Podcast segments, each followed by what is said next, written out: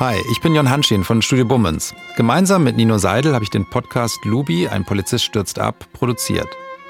Und jetzt gibt es eine Verfilmung des Falls. Unter dem gleichnamigen Titel könnt ihr in der ARD-Mediathek eine vierteilige Serie sehen, die den Fall von Lubi ganz anders, als wir im Podcast getan haben, erzählt. Und das ist für mich der Anlass heute, die Macher des Films hier ins Studio einzuladen. Ich möchte mit Ihnen darüber sprechen, wie sich der Film und der Podcast unterscheiden und warum es sich lohnt, beides, Podcast und Film, anzuhören bzw. anzuschauen. Herzlich willkommen, Regisseur Jan Peter. Hallo. Neben dir sitzt deine Co-Autorin Sandra Naumann. Hallo.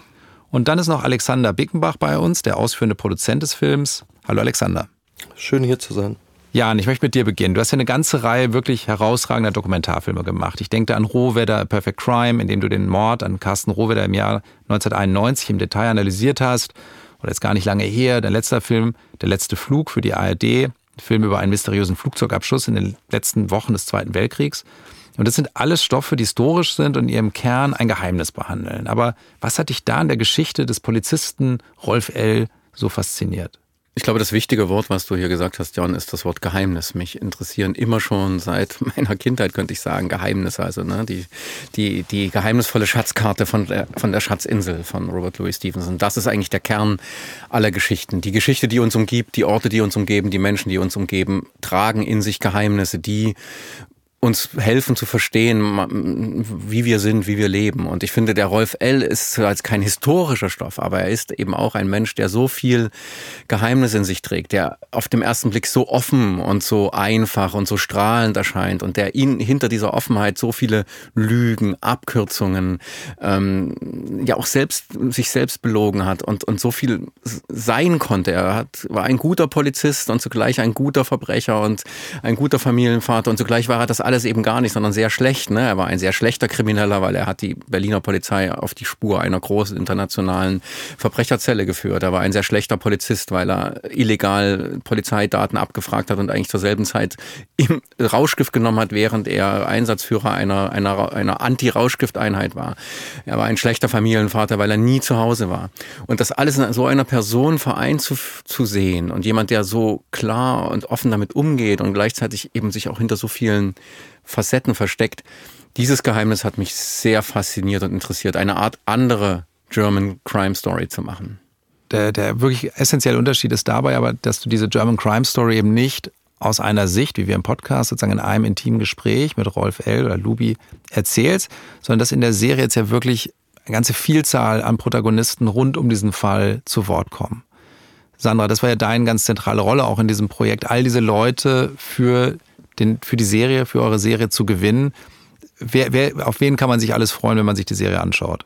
Ja, wir haben tatsächlich das Glück, dass wir, ähm, was mich besonders freut, auch zwei Mittäter von Dubi vor die Kamera gebracht haben, ähm, die natürlich auch nochmal so einen ganz anderen Blick auf ihn, aber auch auf die ganzen Vorfälle und Ereignisse geben und zum anderen auch ähm, die Ermittler vor der Kamera zu haben, von Europol, vom LKA in Berlin, von der Staatsanwaltschaft, die natürlich ne, aus einer ganz anderen Richtung auf ihn kommen. Also sozusagen ne, Jäger und Gejagter und so weiter und ähm, sehr auch die Polizisten uns erzählen und die Ermittler uns erzählen, dass natürlich das auch für sie so eine vielleicht manchmal auch ambivalente interessante ähm, Geschichte war einerseits einen der ihren zu verfolgen ähm, und gleichzeitig ähm, durch ihn die Möglichkeit zu haben, überhaupt dieses gesamte Netzwerk an verschiedenen Verbrechern, das war ja auch so ein Autoschieber-Netzwerk, da so einen Zugang zu finden, weil er derjenige war, der sie eigentlich überall hingeführt hat. Und ähm, das natürlich total spannend ist, das auch erzählt zu bekommen. Wie, wie hatten die Berliner Polizei eigentlich auf deine Anfrage reagiert, bei dem Film mitzumachen? Na, das hat eine Weile gedauert, ins Gespräch zu kommen. Und das liegt, glaube ich, vor allem daran, dass es sehr, sehr viele ähm, filmische Erzählungen gab in den letzten Jahren, in denen Verbrecher, Straftäter fast zu Helden stilisiert werden. Und das ist natürlich jetzt nicht in dem Interesse ähm, explizit auch der, der Berliner Polizei. Und wir haben uns da mehrmals getroffen, telefoniert, Kaffee getrunken und so im Laufe der Zeit ist, glaube ich, klar geworden, dass wir das tatsächlich erstens anders erzählen wollen und dass wir auch uns wirklich sehr, sehr intensiv mit diesem Fall und auch der Arbeit der Polizei beschäftigt haben. Und ähm, so nach vielen, vielen Monaten haben wir dann ähm, eine Zusage bekommen. Es gibt eine ganze Reihe ja von Polizisten, die in der Serie zu Wort kommen, also vom LKA bis hin zu Europol im späteren Verlauf der Serie. Aber gleich in der ersten Folge gibt es ja dann Benjamin Jendro, den Sprecher der Polizeigewerkschaft in Berlin, äh, den wir da hören. Und das finde ich sehr schön, weil über den kriegen wir auch so eine eigene Perspektive auf die Arbeit von Lubi in seiner Zeit im Görlitzer Park. Es galt, sparen bis es quietscht. Das heißt, sie hatten wirklich auch das Gefühl als Berliner Polizist, ja, ich arbeite hier in der Hauptstadt, ich habe die meisten Lagen zu bewältigen, aber ich werde am schlechtesten bezahlt. Dementsprechend hat man das dann auch auf der Straße auszubaden. Aber auch nicht jeder ist geeignet, wirklich tagtäglich den Drogensumpf Berlins dort zu bekämpfen. Da muss man auch ein Typ für sein. Da wurde dann gesagt, ne, wer will denn da hin? Da habe ich einen Finger gehoben und gesagt, na ich. Ihr geht ja stärker, Jan, als wir im Podcast in der Serie auch auf die Situation, die besondere Situation der Berliner Polizei in den Nullerjahren ein. Wie wichtig war dir das, das ausgewogen darzustellen?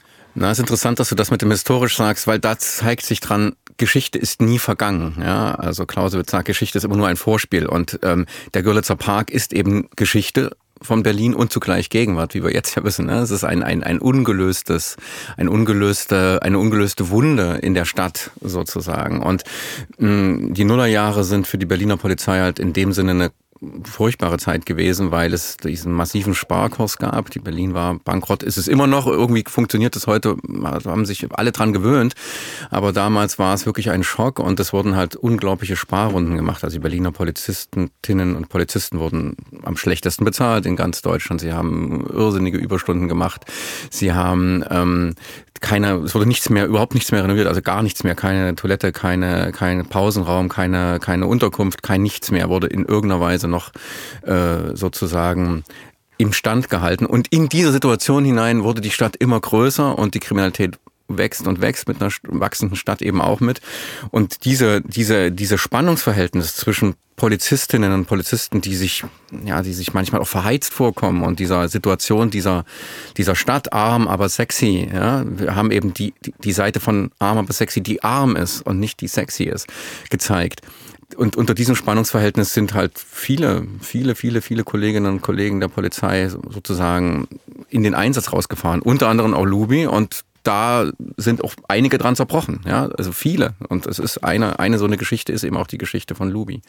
Und der Görlitzer Park, wenn ich noch kurz einhaken darf, ist ja bis heute auch ein politisch hoch umkämpftes Gebiet, an dem sich ganz viele Probleme die Stadt hat, aber vielleicht auch das Land und die Welt hat natürlich so zu zusammenfinden, so konzentrieren. Und das war auch da gar nicht so einfach Zugang zu finden. Also ich bin häufig dahin gefahren, habe mit verschiedenen Leuten im Park gesprochen und ähm, auch gefragt, ob sie sich eben vorstellen können, vor die Kamera zu gehen. Und das war fast am allerschwierigsten, interessanterweise, weil es so umkämpft ist, dass niemand sich da auch öffentlich positionieren will, unbedingt. Ähm, und dann auch ähm, sich so eine, so eine Kritik oder so eine Anfeindung auszusetzen.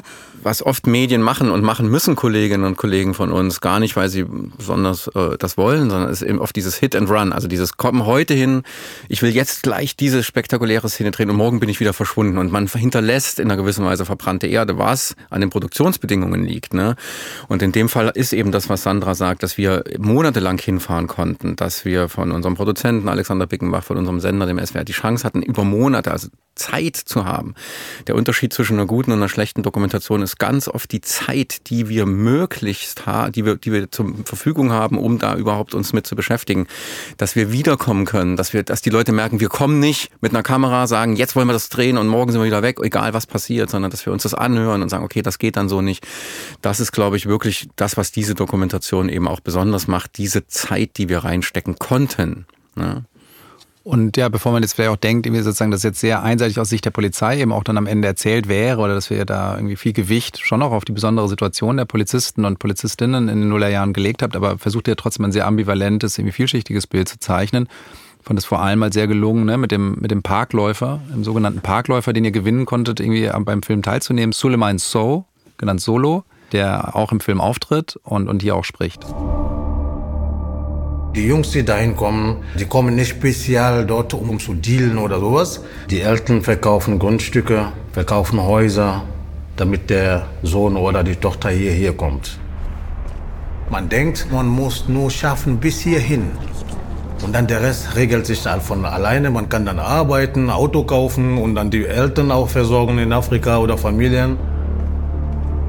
Drogen werden die immer verkaufen, solange Kunden dorthin kommen. Die Kunden sind die Weißen und die, die Jungs, die da stehen, die versuchen nur zu überleben. Ganz wichtig ist immer bei all unseren Filmen zu sagen, wir, wir, dass wir nicht so sehr über die Menschen reden, und, äh, sondern dass, dass die Menschen, die betroffen sind, selbst reden können. Und zwar von vornherein klar für uns. Es müssen dann auch Menschen, die, die den Park und die Situation besser verstehen. Auch die Polizeihundertschaften werden ja zum Teil dahin geschafft, äh, rennen da vier Wochen durch und werden wieder woanders hingeschafft, die mit dem Park leben müssen, die zurückbleiben, wenn eben die Kameras und die, äh, die Hundertschaften wieder weggezogen werden, dass wir mit diesen Menschen auch reden müssen, dass sie eine Stimme kriegen müssen in dem Film, wenn wir über den Görlitzer Park reden. Wir reden über den Görlitzer Park, weil der, der Lubi war eben ein, ein Teamführer einer, einer, einer, einer solchen, einer solchen, ja, Spezialeinheit, die in einem der vielen politischen Aufregungsversuche geschaffen wurde, um den Park zu befrieden. Das gab es mal zwei, drei Jahre, das wurde dann wieder abgeschafft, jetzt gibt es wieder neue Methoden, dann wurde es wieder abgeschafft. Aber jemand wie, wie Solo ist immer da. Der lebt da in der Nähe, der kennt den Park wirklich, er kennt die, die Dealer wirklich, der kennt die, die Leute, die da sind wirklich dass der natürlich auch eine Stimme kriegen muss, dass der, der Park sozusagen selber sprechen muss und nicht nur dieser Blick von außen. Das ist ganz wichtig gewesen für uns. Wir wissen ja aus dem Podcast, dass Lubi sich bei der Aktion dann im Görlitzer Park so schwer verletzt, dass er operiert werden muss. Er wird krankgeschrieben. Äh, und kurz danach macht er dann die unheilvolle Bekanntschaft von John. Und jetzt ist ja eben dieser große Unterschied zum Podcast. Da sprechen wir über John, aber ihr habt ja dann wirklich auch mit ihm gesprochen. Dann gab es ein Auto. Dieses Auto ist so gefährlich. Ist Lamborghini und die ist gesucht, ich glaube, europaweit, nicht nur Berlin und Deutschland. Und sehr teuer. Auto, die kostet über 300.000 Euro. Also, und die Farbe alleine jeder Polizist kennt dieses Auto. Egal wer geht rein, 100% wird erwischt. Ich war sicher, dass ich niemanden finde. Und dann habe ich mit Lubi geredet und er sagt, ich bin bereit. Er fährt dieses Auto sicher wie sein eigenes Auto. Bringt er zum Platz sicher, alles okay. Der hat wirklich wie man sagt auf Deutsch, äh, richtig Eier für so eine Sache. Ich habe eigentlich eingeplant für dieses Auto von Schöneberg bis Moabit 10.000 Euro. Ich habe ihn gefragt, wie viel. Er sagt, naja, 100, 150 Euro. Ich sage, okay, gerne. Hier ist 150 Euro. Ist, der Junge ist Checkpoint. Ich habe nicht damit gerechnet, dass, dass er Ja sagen würde, also wie auch bei dem zweiten Mittäter der Fotokamera ist. Aber ich finde, man muss es immer versuchen und fragen. Ähm, und da hat dann tatsächlich der Anwalt oder sein Anwalt einen Kontakt hergestellt und wir haben telefoniert. Wir haben uns getroffen das ist für mich auch immer ein sehr spannender Moment, weil ähm, gerade so John so eine, so eine Figur war, von der ich auch schon viel gehört und über die ich viel gelesen hatte. Und dann verabredet man sich auch zum ersten Mal. Und das ist ja so wie so eine Art auch Blind Date. Da sitzt dann jemand da oder kommt jemand, ähm, von dem man ähm, ne, schon zwar so ein Bild im Kopf hat äh, oder eine Vorstellung, aber dann sitzt da oder kommt ein echter Mensch. Und ähm, das, man weiß immer nicht, ne? wer kommt da, wie kommt man ins Gespräch, ähm, wie sind auch die Reaktionen ähm, und ja, aber da auch ich würde immer sagen, man hat Glück, aber es ähm, ist vielleicht manchmal auch hoffentlich ein bisschen mehr als nur Glück, dass, dass wir auch da das geschafft haben, dass er uns so weit vertraut hat, dass er gesagt, ich gebe euch ein Interview. Und bei ihm aber die Bedingung war, dass er auch um seine Familie zu schützen, ähm, eben nicht mit seinem Gesicht vor der Kamera gesehen werden wollte. Alexander, du bist ja eigentlich Spielfilmproduzent. In der Regel machst du Verabredungen mit Schauspielern, äh, die werden abgeholt morgens beim, beim Filmset äh, von Fahrern. Wie ist das bei so einem Dokumentarfilm? Also wie gehst du in so einen Drehtag rein? Ja, das kann man sich dann so vorstellen. Man steht morgens da, man hat seinen Kaffee in der Hand, man raucht viel zu viele Zigaretten. Kommt er oder kommt er nicht? Ist sehr aufgeregt, sagt natürlich möglichst wenig Leute, hält den äh, Ort auch geheim, dass natürlich nicht äh, vielleicht Ex-Angeklagte oder Mittäter rausbekommen, ähm, wo er ist. Ja, und dann stand er auf einmal, stand er auf einmal da. Selbst ich bin gar nicht ins Set gegangen. Ich habe die Arbeit ganz in Ruhe dem Showrunner und äh, Sandra überlassen, weil wir wussten, das ist so hochsensibel. Und ich habe mir dann am Nachmittag das Material angucken können und bam, wir hatten John. Und wir hatten auch noch seine Unterschrift am gleichen Tag, dass wir ähm, das Material verwenden können für die, für die Serie. Jan, magst du auch diesen, ich glaube, es ist schon irgendwie ein besonderer Drehtag ja auch gewesen, als ihr John getroffen habt. Wie, wie war das aus deiner Sicht? An dem Tag hatte ich schon das Gefühl, der wird schon kommen. Ich war schon auch aufgeregt, aber ich habe gedacht, durch die Vorgespräche, der John wird uns da nicht hängen lassen, weil es gibt dann schon dieses Gefühl, ja, wenn wir uns in die Augen gucken und sagen, das und das sind die Absprachen, das und das ist es dann, dass es dann auch funktionieren kann. Ähm, wichtiger war, ist dann der Druck zu sagen, jetzt sitzt der Mann da und der ist ja sehr schwer krank. Er hat also anderthalb Stunden zwischen zwei Dialyseterminen, weil er praktisch mehrmals am Tag Dialyse machen muss. Und in diesen anderthalb Stunden ist jetzt die Aufgabe, den zu fassen. Was natürlich unmöglich ist, ja. Jeder, also wie, fass mal einen Menschen in anderthalb Stunden. Und, aber wenigstens das Stück zu fassen zu kriegen, was für unsere Geschichte wichtig ist. Und dieser Druck ist eher für mich an dem Tag der viel größere, als ich habe schon gedacht, er wird kommen, aber ich habe gedacht, kann ich es schaffen, können wir es schaffen, ihn in diesen anderthalb Stunden zu schaffen, also zu, zu, zu, zu fassen, zu bekommen, eine Essenz seines Lebens oder seines, seines kriminellen Lebens zu bekommen. Und das ist dann immer dieses große Wechselspiel von Frage, Antwort, Offenheit, sich verstecken und ja, das, das ist ja der Punkt, der mich dann wirklich sehr beschäftigt hat, wo ich dann hinterher auch ein Kilo Schweiß abgenommen habe sozusagen. Was ich toll finde an der Serie, muss ich ehrlich sagen, ist halt, ne, bisher im Podcast sozusagen ist ganz viel einfach nur in der Fantasie. Wenn du es nur hörst, sozusagen, muss ich alles in deinem eigenen Kopf irgendwie zusammensetzen. Ist ja oft ja auch mit, wie mit Buchverfilmungen, die auf einmal da sind. Ne? Und dann werden auf einmal so deine eigene Fantasie sozusagen Konturen annimmt. Aber was ich gerade besonders schön finde, irgendwie an dem, an der Serie, die ihr gemacht habt gemeinsam, ist quasi, dass, dass Aspekte dieser Welt rund um Lubi auf einmal sichtbar werden, die ich vorhin noch gar nicht so ausdekliniert hatten, also die wir im Podcast einfach gar nicht so stark ausdekliniert hatten. Und ich denke da zum Beispiel an einen der Mitangeklagten von Lubi ähm, im Film, tritt unter dem Namen Raffo auf. Ich glaube, erste Auto war Mitsubishi Pajero, denke ich. Wenn man Porsche stiehlt, dauert ein bisschen länger, aber man kriegt 20.000 und für Mazda 2.000. Er kann Auto so klauen. In Sekunden. Ich habe mal gezählt für einen Range Rover. Nicht mal 10 Sekunden. Tak, tak, Auto fährt. Deutschland ist äh, einfach Paradies für, für Autodiebe. Am Ende kannst du jedes Auto klauen. Ohne Probleme. Mein Name ist Rafał. Ich bin in Polen geboren, in Gdingen. Und ja, damals Autodieb gewesen. Ich glaube, habe ich tausende Autos geklaut. Viele, sehr viele Autos habe ich Berlin ein bisschen vernichtet. Jan, vielleicht magst du uns kurz mal erklären, um wen es sich da handelt. Ja, Rafo, genannt das Phantom, wie der, der Kommissariatsleiter für organisierte Kriminalität im LKA Berlin sagte, ein ein in der Szene sehr berühmter Autodieb, der schon seit den 1990er Jahren durch Berlin geistert und eine große Nummer gewesen sein soll oder eine große Nummer sein soll, sagt er. Und, und Rafo selbst sagt uns, ich habe tausende Autos gestohlen in Berlin, also tatsächlich einer der begabtesten Masterminds äh, des organisierten Autodiebstahls in Berlin.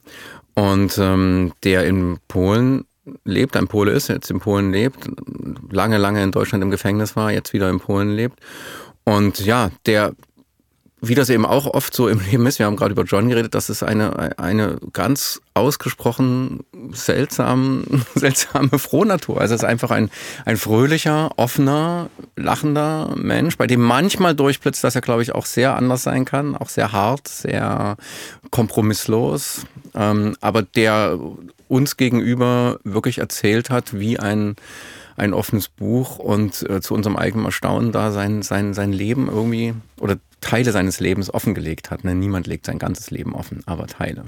Ähm, wenn man sich auch dieses Dreieck anguckt, aus John, aus Raffo und Lubi, dass die einfach so ganz unterschiedliche Wesen sind und so eine ganz andere Haltung zum Leben haben und ich das für mich total spannend fand. Also auch die drei überhaupt kennenzulernen, aber auch zu sehen, wie sie miteinander umgehen, wie sie übereinander sprechen. Ähm, und ähm, auch gerade Raffo, Jan, du hast gerade schon gesagt, ist so wirklich so ein Eternal Optimist ähm, und der eben so einen ganz anderen Zugang hatte, während zum Beispiel ähm, Lupi immer gedacht hat, er kommt raus und er kann dann vielleicht irgendwie zurück in den Polizeidienst.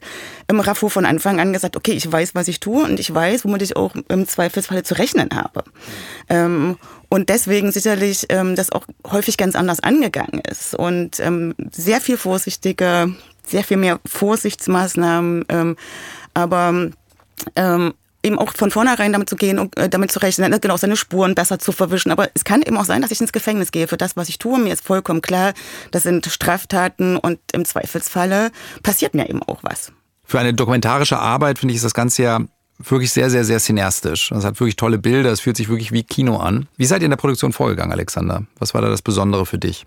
Ja, Jon, du ähm, bist ja eigentlich mit Initiator überhaupt dieses Projektes geworden, weil ohne den Podcast und ohne Rolf L. gäbe es ja diesen Film nicht. Also der Zugang zu Rolf L. war, war spannend und als ich das Rohmaterial vom, vom Audiomaterial gehört habe, dachte ich, meine Güte, was für ein Fall, aber noch viel mehr habe ich gemerkt, was für eine Stimme, was für ein Geschichtenerzähler und irgendwie war ich in, in seinem Bann. Wir haben dann lange auch zu zweit äh, darüber nachgedacht, was ist das jetzt? Wollen wir daraus einen Kinofilm, eine Serie machen? Ähm, und haben so verschiedene, verschiedene Ansätze verfolgt. Und dann wurde uns aber klar, dass, dass Rolf L. so eine Kraft ent, entwickelt, dass wir ihn unbedingt treffen wollen. Und ich habe dann auch ähm, schnell entschieden, dass wir den geeigneten Showrunner dazu brauchen und wusste, Jan Peter ist gerade in diesem szenisch-dokumentarischen eine ganz spannende Figur in der Szene, obwohl ich ihn nicht kannte. Es kam dann dazu, dass wir gemeinsam nach einem Vortreffen Rolf L. getroffen haben und als äh, nach diesem Treffen in Berlin war uns klar, okay, er muss die Hauptfigur dieser, dieser Serie werden, dieser Show werden, weil er wirklich, wir haben das immer so ein bisschen als Spaß gesagt, der bessere Jürgen Vogel ist. Wir haben gemerkt, er ist nicht nur ein guter Geschichtenerzähler, sondern er ist auch ein wahnsinnig guter Schauspieler, aber natürlich auch eine echte Figur. Und da war eigentlich klar, dass äh, Rolf L. das Zentrum der Geschichte wird und damit war auch klar, dass wir den Ansatz wählen, eine dokumentarisch-fiktionale Serie zu erzählen. Vielleicht noch eine Ergänzung zum Cineastischen, da ist natürlich noch sehr, sehr wichtig äh, der DOP, also also der Director of Photography Jürgen Rehberg, gerade für den Deutschen Fernsehpreis als bester Kameramann nominiert. Äh, wenn das rauskommt, wissen wir es, ja. Oder, ähm, der eben, mit dem ich gemeinsam diese, diese, diese Sprache, diese Bildsprache entwickelt habe und der diese Bilder eben auch einfängt, diese, dieses, dieses flirrende durch Europa reisen, diesen, durch diesen Bauch Europas, durch diese unbekannte Welt der Raststätten, Tankstellen, großen Hafenanlagen, äh, wo, wo die einerseits die Logistik, das Europa überhaupt ernährt wird, funktioniert und andererseits natürlich auch genau in diesem Bauch Europas sozusagen die gesamten kriminellen Netzwerke eben auch funktionieren. Und das so einzufangen, das ist auch ganz stark seine Arbeit. Die Kinogeschichte ist voll mit irgendwie überhöhten Verbrechern. Der Verbrecher als zwar gefährlicher Protagonist, aber halt auch als faszinierender Protagonist. Was war bei euch sozusagen das Besondere irgendwie, Alexander? Frage ich mal mit dir an. Wie bist du mit dieser Idee umgegangen, das nicht zu überhöhen in dem Fall?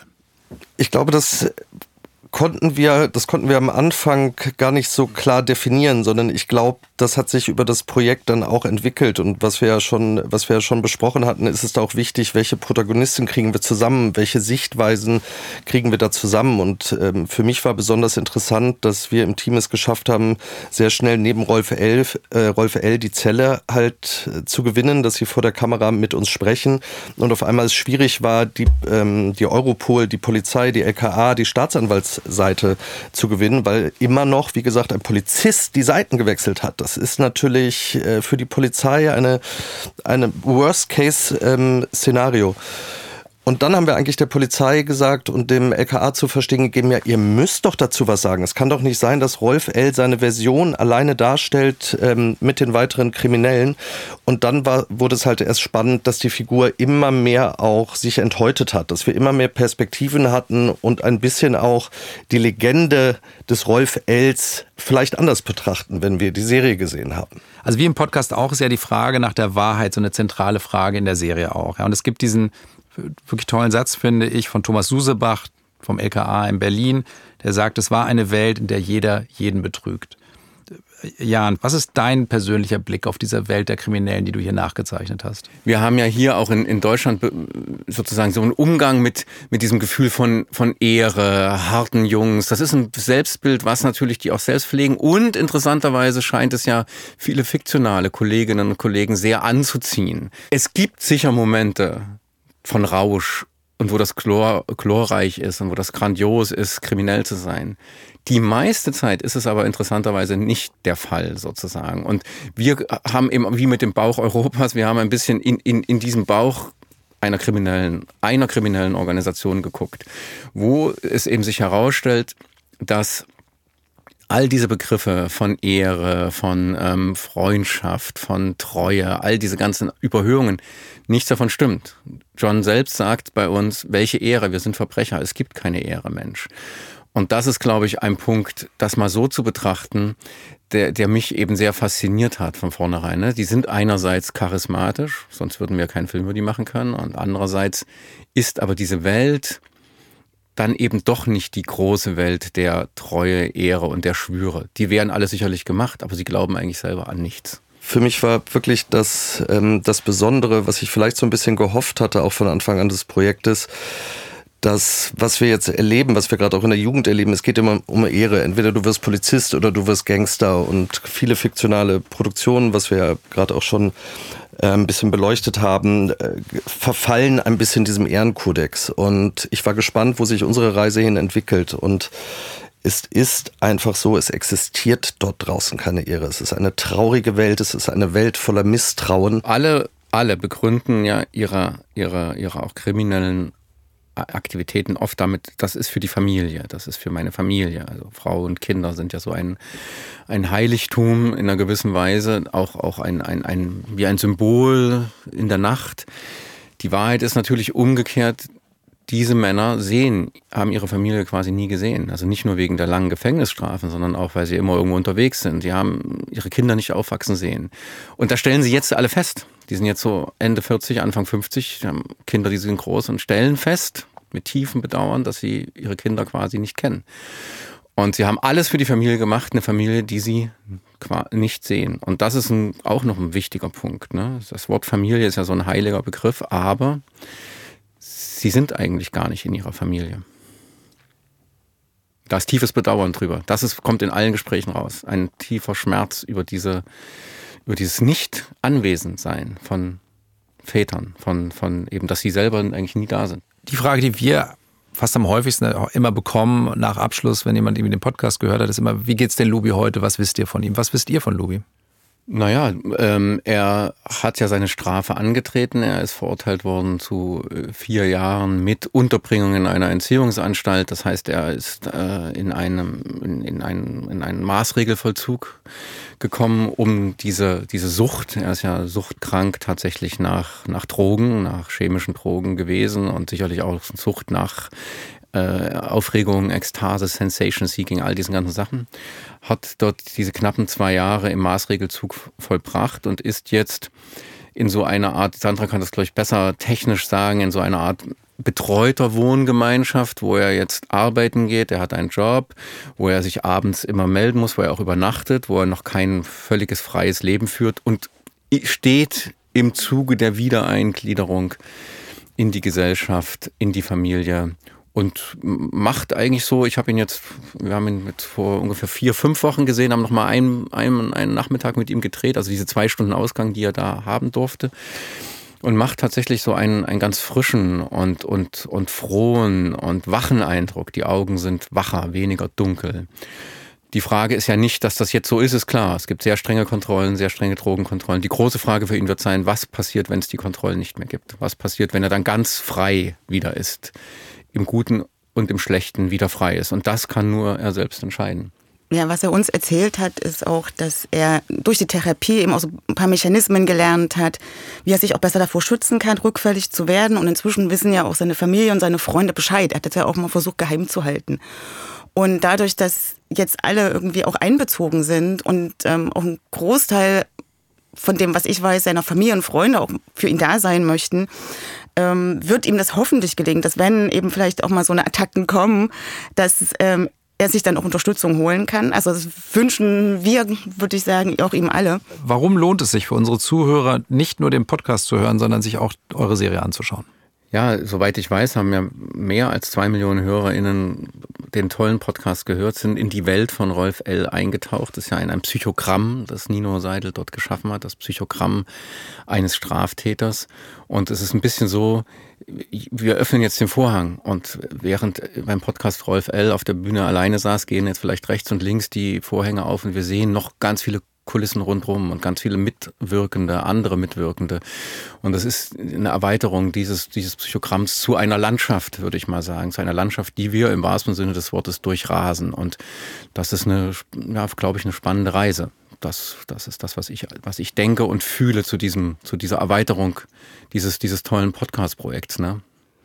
Ja, da schließe ich ganz gerne an, weil ich das eigentlich am spannendsten finde, dass uns es möglich ist, so in verschiedene Perspektiven einzutauchen und eben auch ganz verschiedene Sichtweisen aufzunehmen. Ähm, es gibt ja auch Aussagen mitunter oder Erzählungen, die sich widersprechen. Und das vielleicht, dass es eben auch so eine, so eine Annäherung daran ist, wie wir Menschen alle so die Welt wahrnehmen und dass wir manchmal nicht einig sind, dass wir Sachen anders erinnern, dass wir uns manchmal vielleicht auch unsere eigenen Geschichten ein bisschen zu, zurechtrücken und dass die trotzdem alle für sich wahr sind oder für die einzelnen Personen, die es erzählen und alle ihre, ihre Richtigkeit haben ähm, und dass man das trotzdem auch hinterfragen kann. So, und das hat mir eben auch bei diesem Projekt besonders Freude gemacht und ich hoffe, dass es den ZuschauerInnen auch so geht. Und vielleicht noch eine letzte Ergänzung, ähm, was es sonst fast nur bei amerikanischen Doku-Serien über Verbrechen gibt, dass wir das geschafft haben. Wir haben halt das ganze Material. Wir haben Observationsvideos und Fotos von Seiten, also von der Polizei. Wir haben Tonaufnahmen, wir haben Originalaufnahmen, wie Rolf sich bei den Straftaten gefilmt hat. Wir haben einen riesigen Strauß, ein Schatz von, von Dingen, von, von Filmmaterial, das für, für deutsche Verhältnisse wirklich sehr ungewöhnlich ist. Und das ist so amerikanisch, so cineastisch, was du vorhin gesagt hast, machst. Und das alleine äh, ist, ist spannend zu sehen. Lubi, ein Polizist, stürzt ab. Die vierteilige Serie, die gibt es in der ARD Mediathek, kann man sich da jederzeit anschauen. Jan, Sandra, Alexander, an der Stelle danke ich euch jetzt für das Gespräch und auf bald. Vielen Dank für die Einladung. Wir danken. Danke, Jon. Danke.